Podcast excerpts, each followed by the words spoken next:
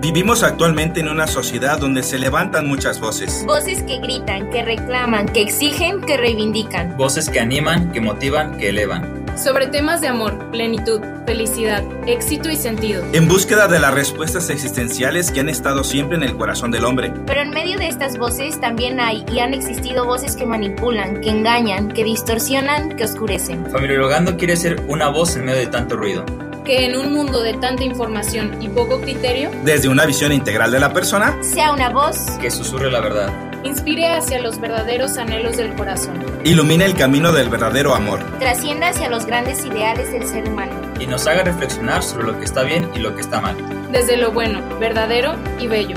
Familiologando a favor del amor. ¿Qué tal, queridos familiólogos? Estamos aquí en su podcast de Familiologando. Recordando que estamos en esta primera temporada que le hemos titulado Lo que está mal en el mundo. El día de hoy, Fer y un servidor que somos parte de este podcast, tenemos una invitadaza que es nuestra querida eh, futura familióloga Génesis, que está estudiando actualmente la licenciatura en Desarrollo Humano y Familiar aquí en el instituto. Y la verdad es que vamos a hablar un tema y por eso le hemos invitado, que hemos titulado Varón y Mujer. Hoy hemos escuchado mucho sobre este tema, posiblemente hasta puede crearse ciertos debates o parecer un tema muy trillado, pero creo que vale la pena esta reflexión. Y antes de introducirnos a este tema tan interesante que creo que vale la pena que lo escuches, quiero que Génesis se nos presente. Génesis, gracias por estar aquí con nosotros en este podcast. Hola Fer, hola profesor Marco, estoy feliz de estar aquí con ustedes compartiendo este espacio.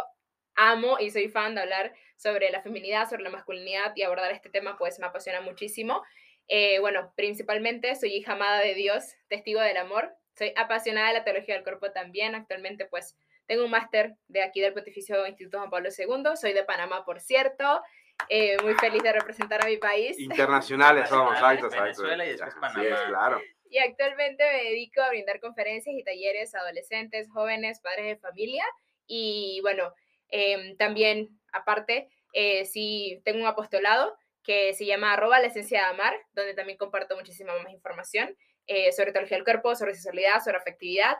Y gracias, gracias por permitirme estar aquí. Pues nada, muchísimas bienvenidas a Génesis, ahorita que Fer nos explique sobre este tema tan interesante que nos introduzca.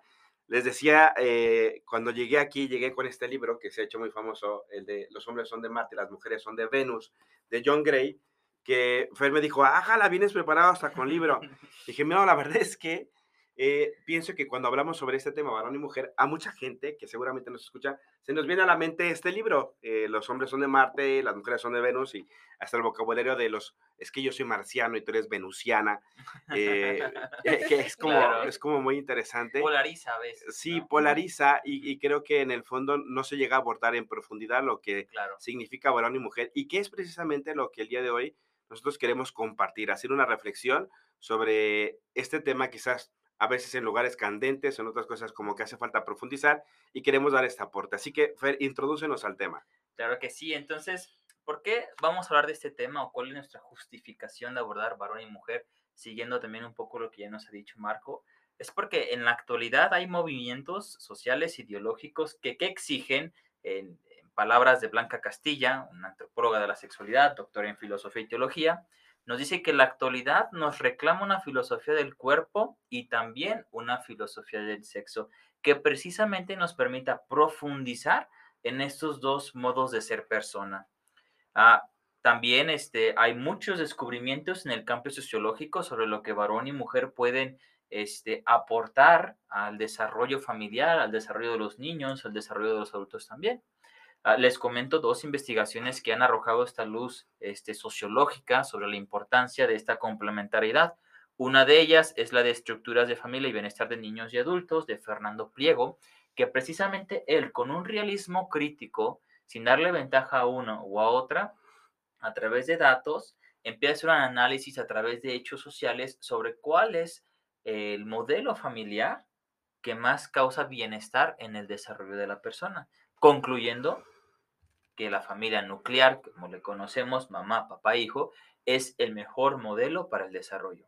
Luego tenemos una investigación todavía más amplia que ustedes la pueden encontrar con este nombre, que es la investigación de Regnerus sobre las nuevas estructuras familiares. Hace lo mismo que hace Fernando Pliego, pero va más allá de un solo estado o de una sola nación, sino intenta abarcar todo el mundo, misma información. ¿Cuáles son las nuevas estructuras familiares y qué estructura familiar es la que causa mayor bienestar o que beneficia más al desarrollo pleno de la persona y el niño? a la luz de estas realidades, de las exigencias sociales sobre una nueva filosofía del cuerpo y el sexo, y a la luz de lo que la misma sociología ya nos ha dicho, ¿qué haremos nosotros para ampliar y complementar esto que ya está surgiendo sobre la familia? Nosotros haremos un análisis antropológico, que es varón y mujer, para sacar algunas notas y cualidades junto con la propuesta de la complementariedad.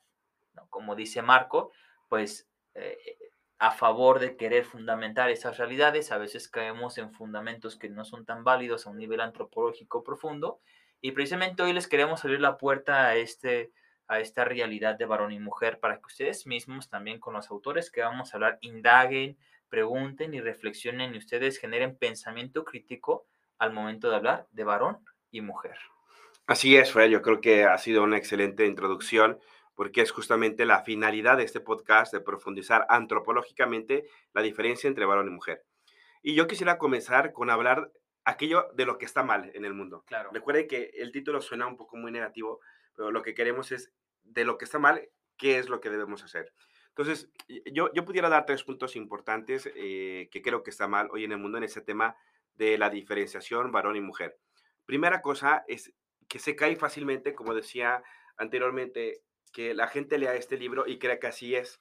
Entonces se crean ciertos estigmas o etiquetas acerca de cómo debe ser el varón y cómo debe ser la mujer. Y fíjense, en vez de llevar a la unidad y a la comprensión, parece que cada vez más los separa y como que los normaliza. Es que yo soy hombre y así soy. No puedo expresar sentimientos. O yo soy mujer y soy intensa.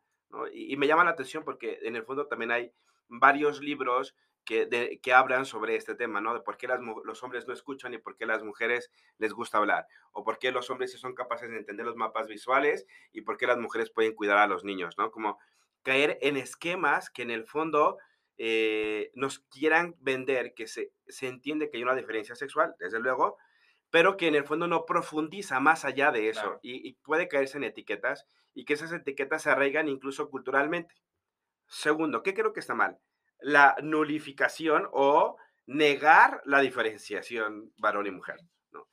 Hoy es curioso, ¿no? Por un lado, veíamos los movimientos feministas que trataban de, empoderar, entre comillas, a la mujer y han alcanzado muchas cosas, pero en este alcanzar a la mujer a veces también han opacado la masculinidad y hoy nos encontramos en una crisis de la masculinidad y que es una crisis de los dos. Pero, la, imagínate, se trataba de, de ensalzar a la mujer, pero ahora el problema es que ya no quieren que haya ninguna diferencia.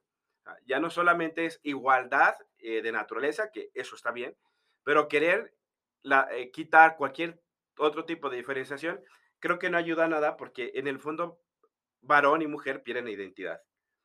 no es una cuestión cultural lo que se critica eh, sobre ciertos estereotipos de modos de comportarse del varón y la mujer. Si usamos pantalón o las mujeres usan falda, yo creo que pelearse sobre ese tema es ridículo sino llevar a, profundizar y pero querer negar las diferenciaciones, creo que está mal porque en el fondo no va a llegar a solucionar el problema que hoy nos encontramos en esta crisis, diríamos, de identidad personal. Y tercero también, eh, que me parece fundamental, es como ir rompiendo lo que ya decía anteriormente sobre ciertas tendencias, ¿no? También, como incluso em, eh, teorías o ideologías que no están sustentados también con, con datos estadísticos, ¿no? Eh, Fer mencionaba aquí algunas cosas y me parece valiosísimo, como a través de esta encuesta que realiza Fernando Pliego, se da cuenta que el, eh, eh, el lugar o la, la, familia que mejor lleva un desarrollo psicoafectivo de un hijo es aquella familia nuclear, donde hay papá, mamá e hijo, ¿no? en donde obviamente se toma en cuenta esta diferenciación sexual. Lo que quiero decir es que el tema de varón y mujer es una condición fundamental para el desarrollo de cualquier persona, hijo o hija que quieras tener, que no es indiferente. Decir que, que eso lo puede suplir cualquier otra persona, dos personas del mismo sexo, lo que sea, pues no. Y yo creo que está mal porque no hemos entendido el valor de la masculinidad ni el valor de la feminidad. Y creo que hay, hay, que ponerlo en su justa medida. No se trata de saber quién es mejor y quién es el otro, sino de encontrar justamente esta reciprocidad que nos mentaba Fer. Y creo que esta parte es lo que está mal, cuando no se acepta que varón y mujer están llamados a la unidad. Sí, totalmente, no, totalmente de acuerdo con este profesor Marco, porque hoy en día realmente, o sea, hay dos extremos, o sea, que nos dividen, cuando feminidad y masculinidad están llamadas justo a enriquecerse mutuamente, porque estamos llamados todos a la comunión, o sea, ontológicamente, antropológicamente, estamos llamados a ser uno, o sea, varón y mujer. Entonces, de alguna manera, o sea, siendo mujer, yo femenina y ustedes hombres y los que nos escuchan eh, actualmente, o sea, mujeres, hombres, o sea, están llamados a hacer don, a hacer regalo para el otro. Y actualmente, o sea, psicológicamente, socialmente, o sea, nos comportamos de diferentes maneras. Eso es totalmente cierto, o sea, hay que tener eso de pauta, pero aunque seamos distintos, esa diferencia sexual nos ayuda a justo a llegar a esta comunión, a esta integridad de personas a la que estamos llamados a ser hoy en día. Sí, de hecho, quisiera ampliar precisamente lo que ya nos ha dicho Marco y lo que ya nos ha dicho esta Génesis a la luz de esta Blanca Castillo, este, ella tiene un documento que se llama Antropología de la Sexualidad, ya dije quién es ella, una doctora en filosofía y también doctora en teología. Marco nos daba estas tres situaciones actuales. Número uno, los estigmas.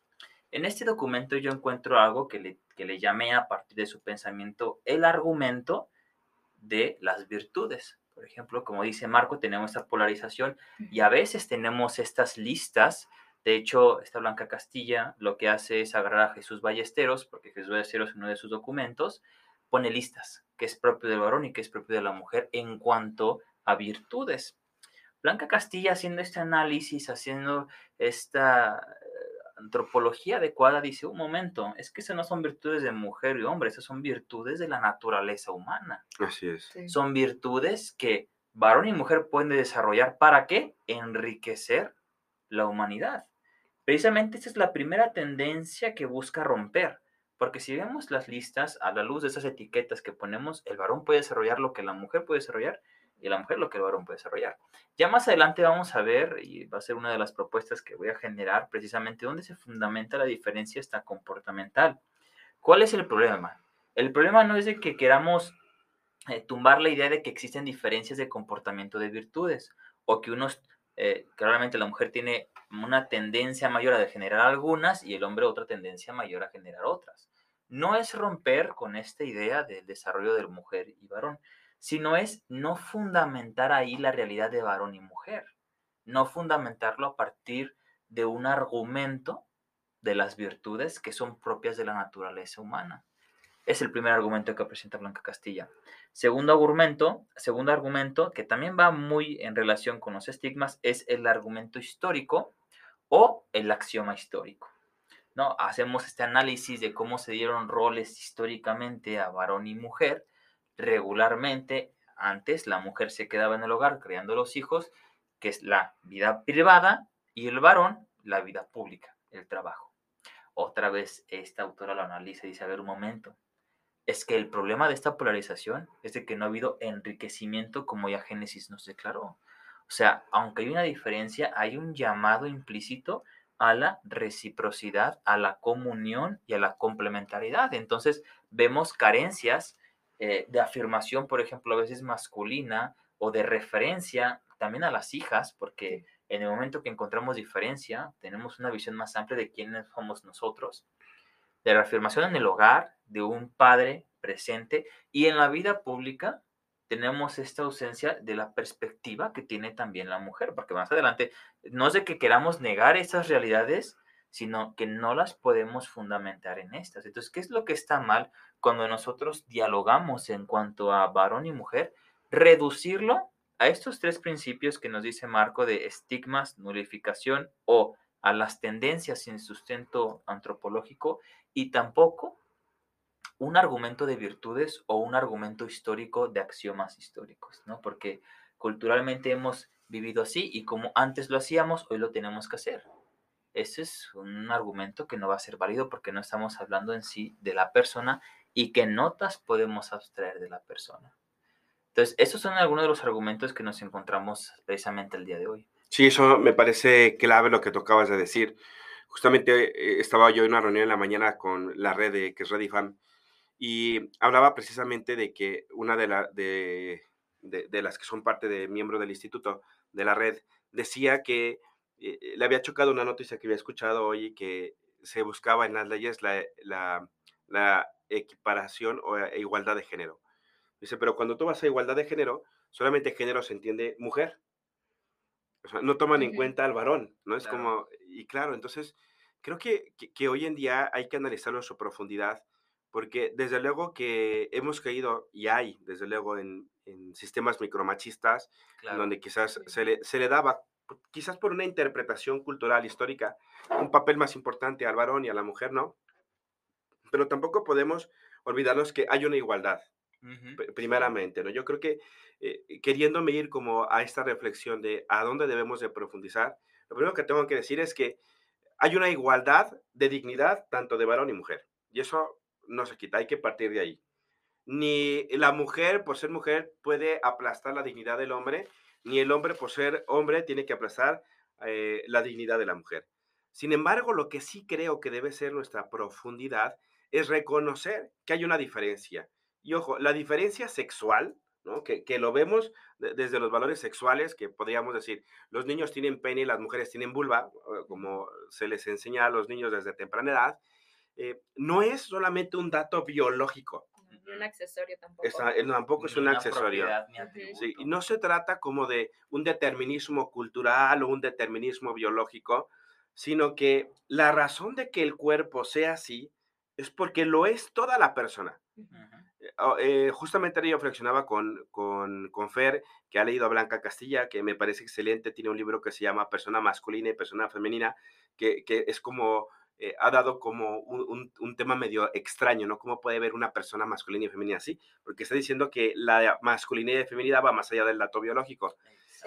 Y entonces, a mí esto me ha llamado mucho la atención, porque quiere decir que mi, mi cuerpo, de alguna manera, eh, está inundado en un concepto de masculinidad o varonilidad, o virilidad o ser varón, completamente mi cuerpo, mi psique y mi ser personal. No es indiferente. Es el modo en que me realizo y por lo tanto toca toda una estructura que en el fondo es diferente al de la mujer. Punto. Es un dato biológico que no se puede discutir. ¿Hay una diferencia? Sí. Y esta diferencia va a inundar completamente en toda la persona. El modo en que la mujer vive su cuerpo es diferente al modo en que el hombre vive su cuerpo. El modo en que la mujer vive emociones va a ser totalmente diferente al modo en que lo vive el varón. El modo en que interpreta el mundo va a ser diferente. El modo en que lo piensa y el modo también en que ejerce esta tarea de realizarse en el mundo también.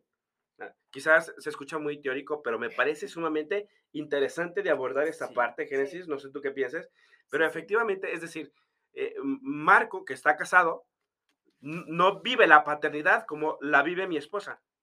La ejerzo yo desde mi forma de ser y que mi cuerpo me dice que pues soy bruto y mis hijos saben que soy bruto y, van y me pegan y a su mamá la ven delicada. Y no se trata que decir que, estás queriendo decir que los hombres son fuertes y las mujeres son débiles. No, es una tontería. Sino que notan que el trato con la madre es totalmente diferente al del padre. Y yo digo, wow. O sea, yo he comprendido mejor la masculinidad y la feminidad desde el momento en que he sido padre que, que, antes que no lo había. O sea, lo entiendo perfectamente. Ahora, profesor, que usted dice y da el ejemplo de su esposa con usted, me remonto a un momento que estaba con mi sobrinito y él tiene, o sea, tenía apenas como dos años y medio, ¿no? De cumplidos. Y estábamos en una piscina y él a sus dos años llegó una niña y él, madrina, madrina, tía, tía, tía, mira, una niña. ¿Cómo sabe un niño de dos años que es varón frente a una niña? Es que la diferencia sexual se las dan sus padres. O sea, en caso mi hermana es la que le dice, ok, no soy igual a mi mamá. Físicamente, corporalmente, no soy igual a mi mamá. O sea, mi mamá tiene, o sea, tiene pechos, mi mamá tiene, o sea, pero si soy igual a mi papá, cabello corto, o sea, me explico, o sea, él podía ver esa diferencia en, en, en, sus padres y así mismo podría determinarse como varón con dos añitos, o sea, con, con ese o sea, como varón. Y sabía que la niña, o sea, frente a la niña, era diferente a él, o sea, se veía que había una diferencia sexual ya desde su ser pequeño. Entonces, de alguna manera, como decía el profesor, el ser varón y en mi caso, el ser mujer abraza todo lo que soy, o sea, toda mi persona. Socialmente soy diferente, o sea, me manifiesto diferente, efectivamente me manifiesto de una forma diferente, em, psicológicamente también, y más allá de una etiqueta de ser de tal manera o el hombre de ser de tal manera, es que es eh, esa, ese ser mujer es mi forma de darle un, o sea, como aportar o enriquecer a esta humanidad, porque si todos fueran hombres, imagínense un mundo lleno de solo hombres, ¿no? O sea, la mujer viene también a darle un sentido a, al, al, mundo. Entonces, eh, esta dimensión sexuada realmente, como mencionaba el profesor sí, y, y, también Fer, es inseparable de la persona. O sea, soy mi cuerpo, soy mi ser mujer, somos nuestro cuerpo todos. Y ese quién soy, o sea, quién soy como mujer o quién soy como varón, se responde es no frente al espejo, de que, ok, tengo el cabello, bueno, en mi caso chino, como me pueden ver, o tengo la cintura de tal forma, o los varones tengo la espalda de tal forma, o sea, en cuanto a cuerpo, sino que se responde mirando, o sea, alzando la mirada frente al otro que es diferente a mí. O sea, por ejemplo, ¿cómo sé que mi mano derecha es mano derecha? Pues porque tengo una mano izquierda. es referencia. Que es referencia. Entonces es de igual forma, o sea, ¿cómo sé que soy mujer? Mirando el cuerpo del varón, o sea, mirando al varón. Y ese, ese don, ese regalo, me dice a mí que soy mujer. Entonces, justo es una, o sea, tal cual, es una referencia. Y este ser mujer con el varón me invita la diferencia sexual a una complementariedad que me lleva a también a una capacidad de amar también en, en este mundo en el que pues estamos y, y, y, nos vivimos. Entonces, descubro ante el otro una, otra mirada, otro cuerpo, otro rostro, otra experiencia. otra experiencia. Y allí o sea, descubro a alguien más, a, otra persona. Entonces, al final, saber que estamos hechos en, en esa diferencia sexual para una relación. Eh, y justo o sea, eso se puede ver hoy en día, o sea, cuando compartimos con amistades, o sea, se nota de, de aquí a China y de vuelta a donde uno quiera que pise en cualquier país, cuando hay hombres que se reúnen, de lo que hablan, de cómo se manifiestan, de cómo se expresan, o un profesor dando clases a una mujer, por ejemplo, dando clases, o un grupo de mujeres hablando, se nota la diferencia. Pero cuando lo juntas, hay un enriquecimiento, o sea, y, lo he visto, o sea, en mi, en mi, en mi, cuando me, o sea, me, me hablo con mis amistades o comparto con ellos, o sea, se nota muchísimo. Hay, hay un numeral que creo que puede complementar muy bien lo que ya has mencionado, Marco, y lo que has mencionado, Génesis. Es un numeral que se encuentra en un documento que arrojó la Pontificio Consejo este, para la Familia, si no mal recuerdo ese es el nombre, este, que se llama Sexualidad, Verdad y Significado. Lo voy a citar textualmente porque creo que de aquí podemos abstraer los dos puntos que ustedes han abordado y que también este, en el análisis de esta realidad son los dos aspectos que yo llegué a concluir. Cito, numeral 10. La sexualidad es un elemento básico de la personalidad, un modo propio de ser, de manifestarse, de comunicarse con nosotros, de sentir, expresar y vivir el amor humano esta capacidad de amar como donde sí tiene, por tanto, su encarnación en el carácter esponsal del cuerpo, en el cual está inscrita la masculinidad y feminidad de la persona. ¿Qué abstraigo de esto? Son la, la masculinidad y la feminidad se van a sentar sobre dos fundamentos principales. Número uno, en la esponsalidad, en la interpersonalidad. Precisamente Juan Manuel Burgos, en Repensar a la persona humana, aborda esta realidad interpersonal a partir de masculino y femenino. Cito, no se trata, por lo tanto, de que la razón tenga que interpretar la naturaleza biológica.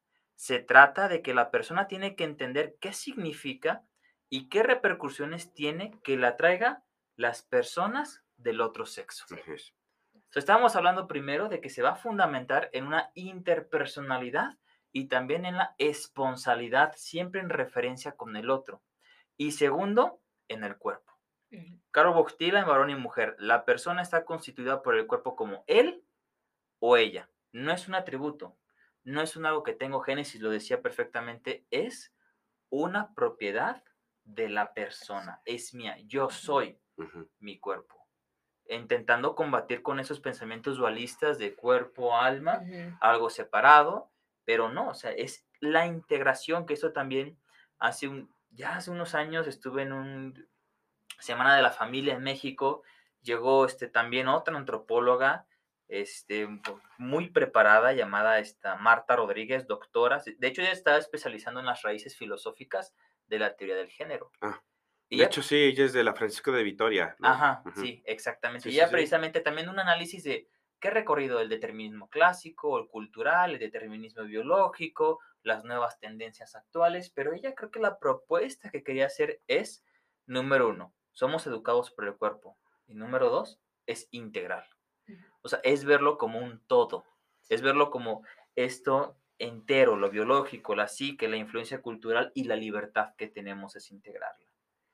Entonces, esta experiencia que tenemos con el cuerpo y esta experiencia que tenemos en relación con el otro, este, se aborda también en, en Figueroa Velar, que es el que te mencionaba, Marco, en pareja, despareja de Rocío, que creo que el planteamiento que ella hace es a partir de la fecundidad, es a partir de esta idea de que a medida de que yo me voy descubriendo como figura paterna y ella como figura materna, va reafirmando la persona. Entonces de ahí Rocío saca ciertas notas.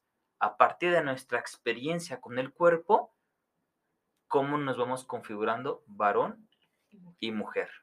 En ese sentido, Fer, de lo que has hablado, tú, me quedo con esto que tú habías decidido, ¿no? Eh, decido, hijo. Habías dicho, que tú habías dicho, perdón, que es el cuerpo de él y el cuerpo de ella.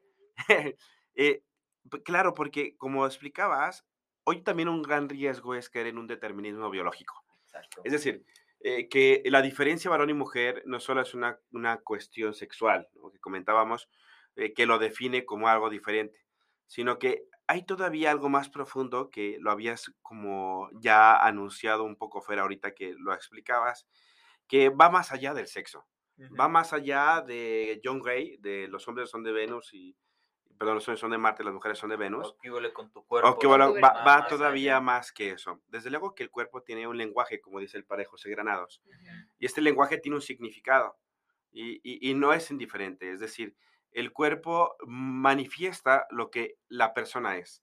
Es decir, manifiesta el modo de realizar la persona. Hay una autora que se llama Raquel Vera, un poco que coincide con el planteamiento de Blanca Castilla, incluso con el de Rocío Alvea- eh, Figueroa, que en el fondo lo, lo- lo aborda desde una perspectiva antropológica, filosófica, que dice que eh, la mujer se define como ser en y el hombre como ser para. Y a mí esto me ha llamado la atención porque dice ella que esta definición antropológica brotan precisamente de, del lenguaje del cuerpo de cada uno de ellos, varón y mujer. ¿sí? El, eh, el cuerpo de la mujer manifiesta una estructura totalmente interna, diferente a la del hombre, que es totalmente exterioridad. Esto me ha ayudado muchísimo, porque luego me planteé, a ver, entonces, ¿por qué dicen que los hombres no tenemos sentimientos y las mujeres sí tienen sentimientos? Y eso es a lo que voy cuando uno cae solamente en ese tipo de estructuras. Claro. Claro que los hombres tenemos sentimientos, o sea, una cosa es cómo lo manifestamos y que lo hemos aprendido culturalmente a hacerlo, y otra cosa es que no, no lo seamos. El axioma histórico. ¿El hombre es cariño. cariñoso? Sí. ¿El hombre puede ser buen papá y estar en el hogar? Sí. ¿El hombre es af- afectuoso? Sí. Son notas que digo que a veces se pierden cuando nos metemos solamente a esto. ¿El hombre puede escuchar? Sí. Claro. Está en nuestra naturaleza. Ahora bien, ¿qué, qué es lo que aborda Raquel Vera y que me parece valioso para comprender la diferenciación entre varón y mujer, llamados a la complementariedad? Esto es sumamente importante. Si, si no vemos la diferencia varón y mujer con un sentido, entonces vamos a caer en opuestos y en radicalismos. Claro. Hay un llamado y es complementario, punto, no hay más. E- Es que no puede existir varón sin, no puede existir varón sin mujer y no puede existir mu- mujer sin varón. Hay un planteamiento de Carol Wettigua en Amor y Responsabilidad que se me hace muy valioso, que dice que solamente la mujer que acepta totalmente al varón como varón, lo hace más varón. Y yo digo, ¿what? ¿Cómo? ¿Cómo? Y que, y que solamente la mujer que se deja aceptar por el varón con todo lo que significa ser mujer, lo llega a ser más mujer, lo lleva, la lleva a ser más mujer. ¿Cómo? Claro. O sea, el varón no puede experimentar la paternidad, por ejemplo, si no es por la mujer. Y la mujer no puede experimentar la maternidad si no es por el varón. Creo que sería otro tema el tema de la maternidad, que para mí es esencial de la mujer. Una cosa es que decidas o no, pero es esencial, no es un algo accidental. Pero a lo que yo voy es, en este sentido que dice Carol Wojtyła, esta diferencia se enriquece y son complementarios. Entonces, se da, decías Fer, tú, que se da una atracción al diferente, claro. Ojo, hoy en día se plantea mucho, es que, por, y si es igual que a mí, siento afecto, hay que entender una cosa, que es el afecto y la atracción, y otra cosa es el llamado a la complementariedad en la totalidad de la persona, Sí. Claro. cosa que no puede darse en los dos sexos porque no hay cómo enriquecerse, son iguales. Pues probablemente psicológicamente, subjetivamente puedan enriquecerse, pero personalmente, como lo entendemos, cuerpo, psique y alma, no se da la totalidad. Hablo de varón y mujer. Entonces, eh, eh, la mujer, fíjense, su cuerpo es interior. La, la- la parte, si entendemos la parte del valor sexual de la mujer, es totalmente interna y desarrolla todo un mecanismo interior la mujer, desde el modo en que cuando se, se embaraza, cómo crea la placenta, cuando tiene un bebé, cómo va creando todas las, eh, cómo se van manifestando las glándulas mamarias para poder amamantar. Y la mujer experimenta todo un cambio hormonal. Incluso en la pubertad, no solamente es una exterioridad, sino también es una interioridad. El varón no, el varón somos exterioridad. Nuestro valor sexual es exterior. En el sentido de que todo lo que manifestamos, vivimos nosotros como vatos en la pubertad, es totalmente diferente. Incluso en el modo de ejercer la paternidad es externa. ¿no? Y que eso nos hace ya de por sí a comprender el mundo de una manera diferente. No somos iguales. Yo no, eh, eh, me acuerdo que fui a un curso psicoprofiláctico en el que me pusieron como un aparatito para simular el, qué significaba tener, tener un bebé. Y pues sí, sentía cosquillas. Y mi esposa es que eso, súmale 100. Digo, pues no puedo. No puedo, puedo pensar cómo es, pero no puedo vivirlo. Exacto. Ayúdame a entenderlo. Ayúdame a entenderlo. Entonces, fíjense, si la mujer es interioridad y el hombre es exterioricidad, puede entenderse no solamente desde una perspectiva de un rol cultural, Ujú. ¿no? Eh, No es un rol cultural, sino el modo en que la mujer se manifiesta, lo que Carol Wojtyla llamar el genio femenino, ¿por qué no el genio masculino? Entonces, el hombre es mucho más exterior, más público, eh, más la, la parte de relación externa, y la mujer es quien guía la parte interna. Por eso se dice que en la construcción de un hogar, estas dos partes son fundamentales y que se complementan. Ojo, no son roles. La mujer puede salir, enriquecer el mundo externo, y el hombre tiene que entrar para enriquecer el mundo interno, y eso se llama riqueza. riqueza. Riqueza. Entonces, el hombre tiene una forma de manifestar su ser ante el mundo diferente que el de la mujer. Y eso no se trata de juzgarlo si es mejor o peor, sino de entenderlo. Pero también se trata de aprender de lo femenino para enriquecer mi masculinidad y se trata de aprender lo masculino para que enriquezca tu feminidad. No, sí, o sea, totalmente de acuerdo con usted, profesor, y gracias por, por aportes tan valiosos, porque realmente algo que, que acaba de mencionar, o sea, lo que para el hombre es fortaleza, son debilidades para la mujer, y lo que es fortaleza para la mujer a veces es debilidad para el hombre, y en esas fortalezas y debilidades somos uno.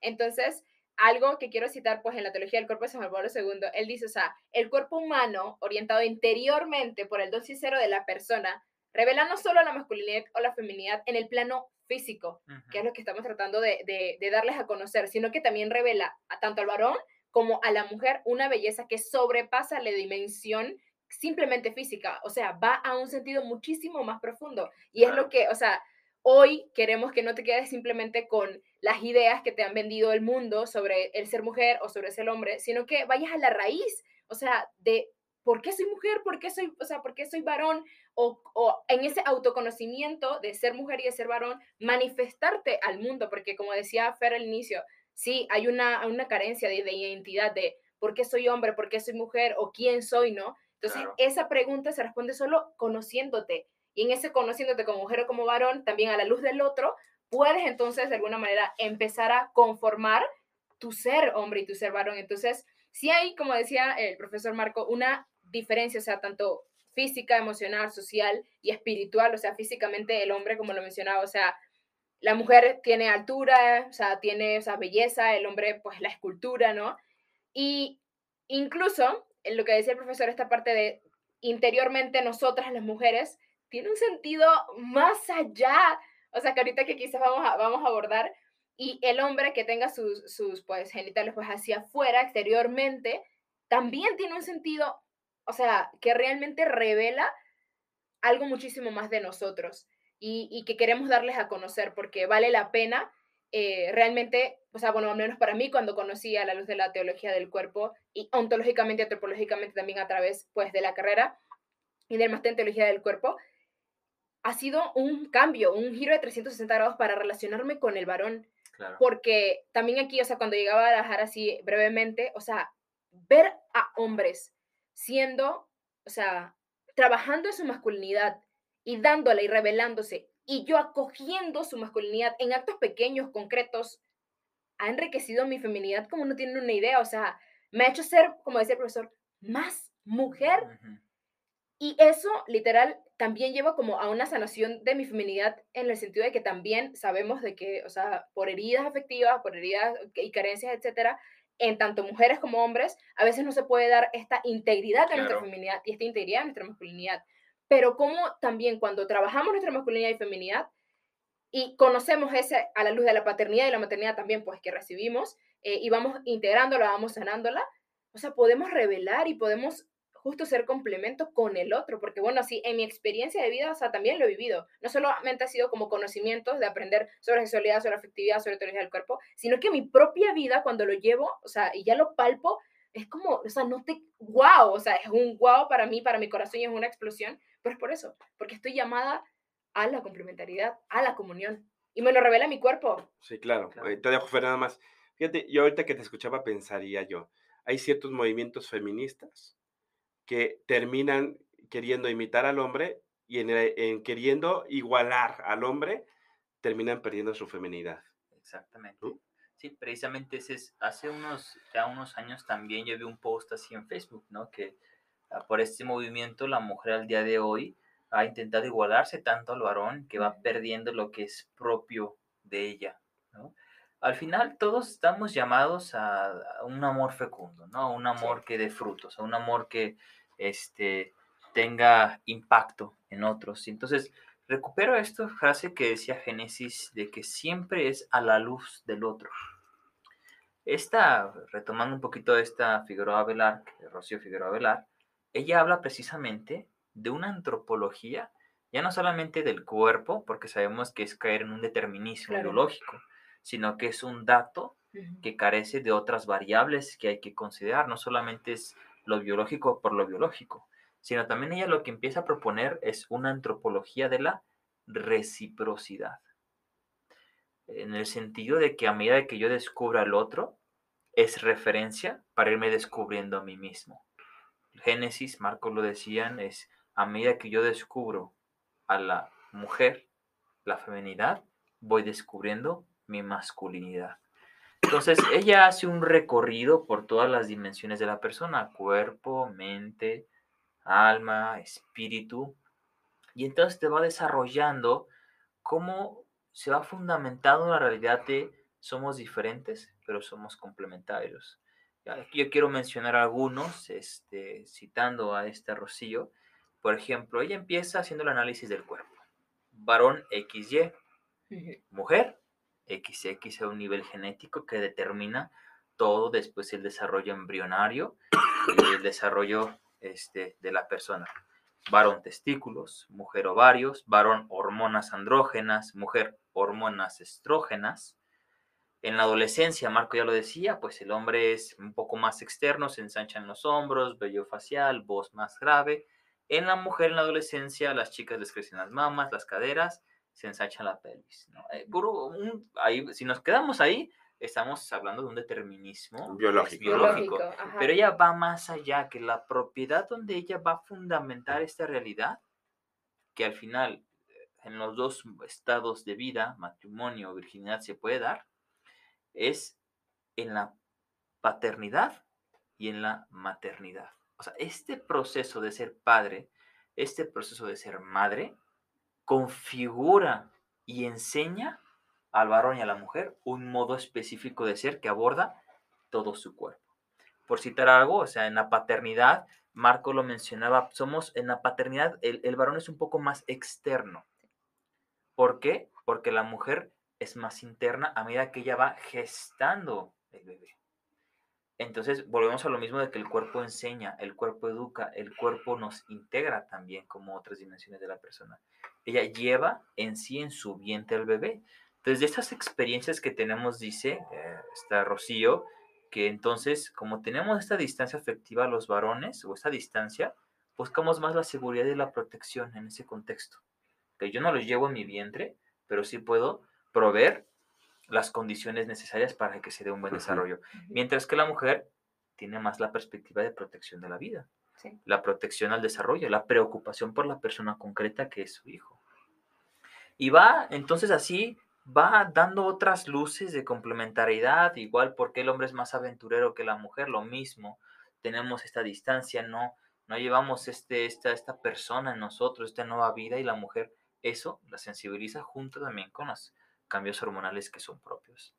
Pero al final concluimos igual, concluimos en lo mismo, ¿no? vamos diciendo que es, es cuerpo, pero no que caiga en el determinismo biológico, sino que al mismo tiempo también es reciprocidad en cuanto a que el otro es referencia y afirmación de mí mismo.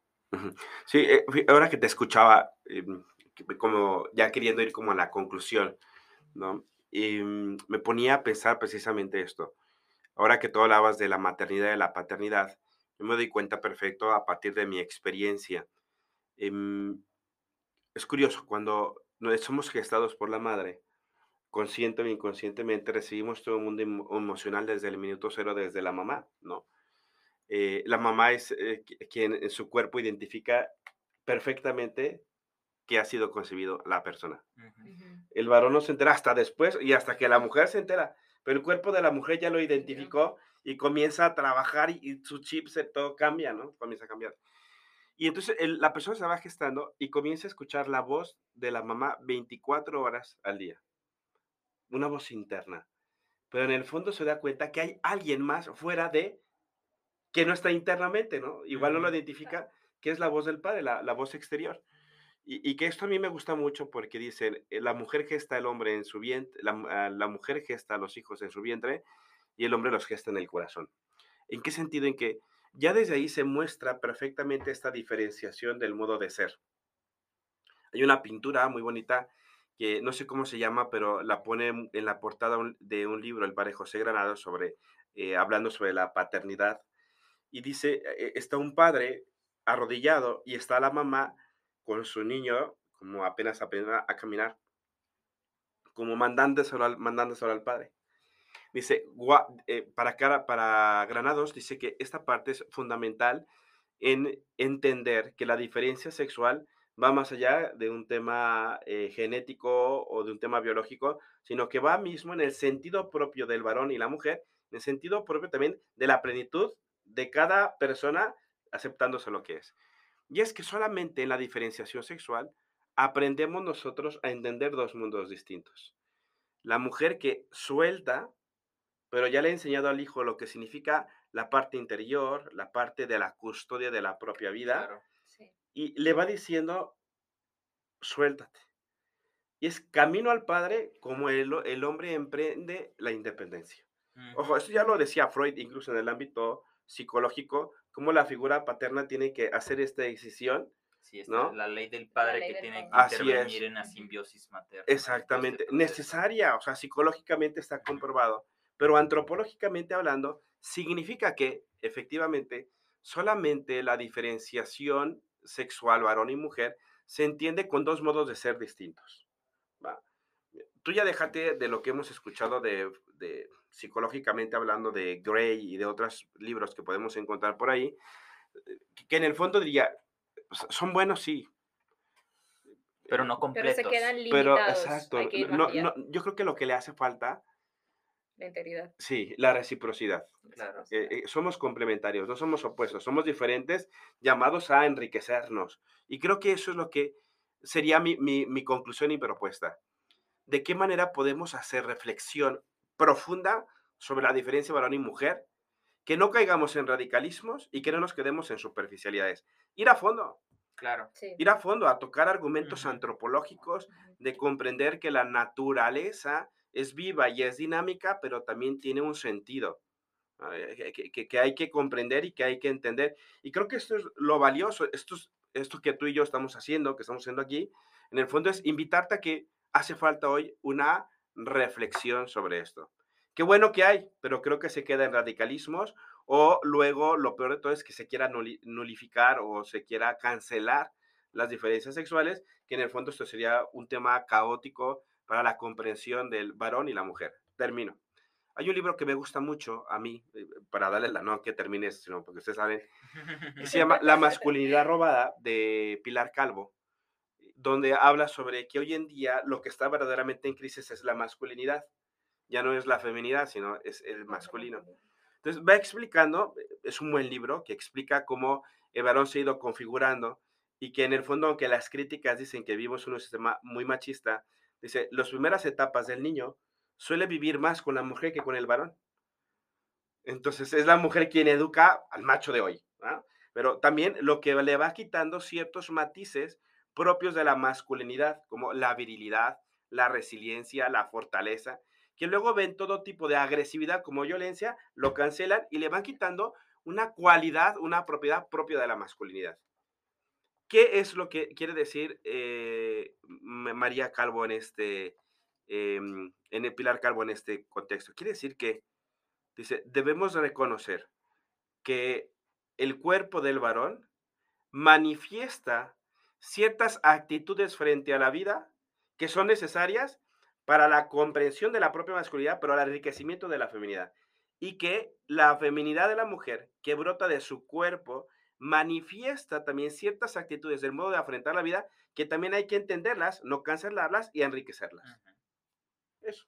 Sí, al final, o sea, como, como decía el profesor, o sea, yo diría, o sea, mujer, literal, sé lo que estás llamada a ser y hombre, por favor, o sea, sé lo que estás llamado a hacer. ¿En qué sentido? O sea, mujer cautiva, o sea, o sea una, de las, una de las características de nosotras las mujeres es la parte de cautivar, la parte de ser mirada, la parte de la maternidad, de ser justo acogida de vida, o sea, por algo, como decíamos, estamos hechas interiormente, pero es justo esta capacidad de recepción, tanto de la vida como del otro, como persona. O sea, nosotros también, o sea, cuando nos cuentan algo, o sea, lo hacemos propio, lo hacemos de nosotras. O sea, quizás los hombres son más prácticos, etcétera. Entonces, también estamos llamadas a ser hogar para los demás, o sea, también mujer, o sea, sé hogar para, los, para, para el otro. Ternura, dulzura y, el hombre, o sea, como decían, ser protección. Y justo ahorita que decían la parte de protección, me llevaba a una imagen que vi ayer de el padre, era una familia y el padre estaba abrazando a la madre y al hijo y se veía, o sea, literal, yo podía ver esta protección paternal y la, y la mamá y el hijo que acogían, o sea, esa protección. Entonces, hay una acogida y hay una entrega de parte del varón. Y en esa acogida y en esa entrega, de tanto de varón como mujer, entonces se complementan. O sea, sí hay una diferencia sexual, somos, o sea, sí distintos, con misma dignidad, mismo valor, pero llamados a ser don, a ser comunión.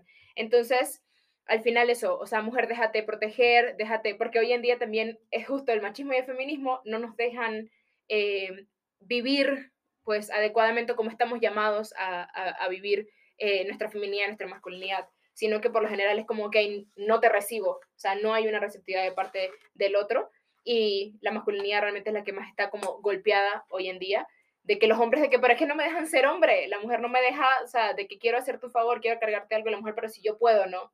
Y de alguna manera no vamos a ese extremo eh, del feminismo, ¿no? Que está pasando hoy en día y que el, el, el hombre pues se está viendo como, sí, pequeño, ¿no? Entonces también hombre, sea lo que estás llamado a hacer, ¿no? Desde tu personalidad, desde tu carácter, o sea, aporta al mundo eso, eso tan grande que pues viniste a dar, ¿no? Entonces esa sería como mi conclusión. Sí, para cerrar con este episodio, creo que cuál es nuestra respuesta ante esta filosofía que se busca el día de hoy de la sexualidad y del cuerpo. Retomo lo que hemos analizado hasta el día de hoy. Creo que número uno, comenzamos que tenemos experiencias particulares, varón y mujer, con nuestro cuerpo. ¿No? Tenemos la experiencia de varón que es más externo, que es más por fuera, tenemos la experiencia hormonal distinta, tenemos experiencia este, de cambios físicos en adolescencia distintas y la mujer también que llega a ser más interna. El cuerpo enseña, el cuerpo educa, el cuerpo, en última instancia, no caer en el determinismo biológico como argumento, pero el cuerpo sí determina el modo de ser. Él o ella, a la luz de Carl Guchtila, varón y mujer. Somos un él o es un ella.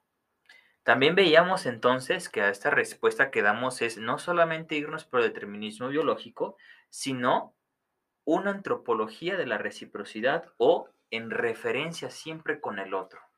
porque a medida que nos vemos en el otro, nos vemos a nosotros mismos y vamos reafirmando esa realidad de que somos diferentes, combatiendo con las etiquetas de los argumentos eh, de las virtudes, como mencionaba Marco, de esta lista es del hombre, esta lista es de la mujer. Hay algunas cosas que tenemos eh, tendencias a desarrollar más por la misma experiencia. Ir en contra de esa nulificación, ¿por qué? Porque desde la reflexión corporal, varón o mujer somos, y desde también la eh, reciprocidad. Y al final, con las teorías y tendencias actuales sin sustento antropológico. Esa es la respuesta que nosotros damos, es la respuesta que nosotros damos en este, en este episodio, en este podcast, pero igual, les dejamos a ustedes la puerta abierta para que cuando subamos este podcast y los posts en Instagram en Familiologando, puedan darnos ustedes su opinión sobre varón y mujer, puedan darnos ustedes este, una reflexión también sobre ello. Así es, así es. Se trata de hacer reflexión, eso es lo que buscamos, reflexionar, pero creer que lo que está mal es caer en etiquetas, estereotipos, y invitamos a esta reflexión mucho más profunda acerca de varón y mujer, llamado sobre todo a la complementariedad y no a la oposición. Quiero agradecer muchísimo a Génesis que ha estado con nosotros. ¿Quieres eh, repetir tus redes sociales donde te pueden seguir? Claro. Claro que sí, gracias por la invitación. Feliz de compartir con ustedes este tema tan importante hoy en día en nuestra sociedad. Y mis redes sociales, arroba la esencia de amar. Sígala, sígala, eh, hace TikToks y miles de cosas más, pueden seguirla. Y yo pues te agradezco como siempre. Fer, mil gracias. y nos vemos en el próximo episodio de esta temporada de Lo que está mal en el mundo. Familia Logando, siempre a favor del amor.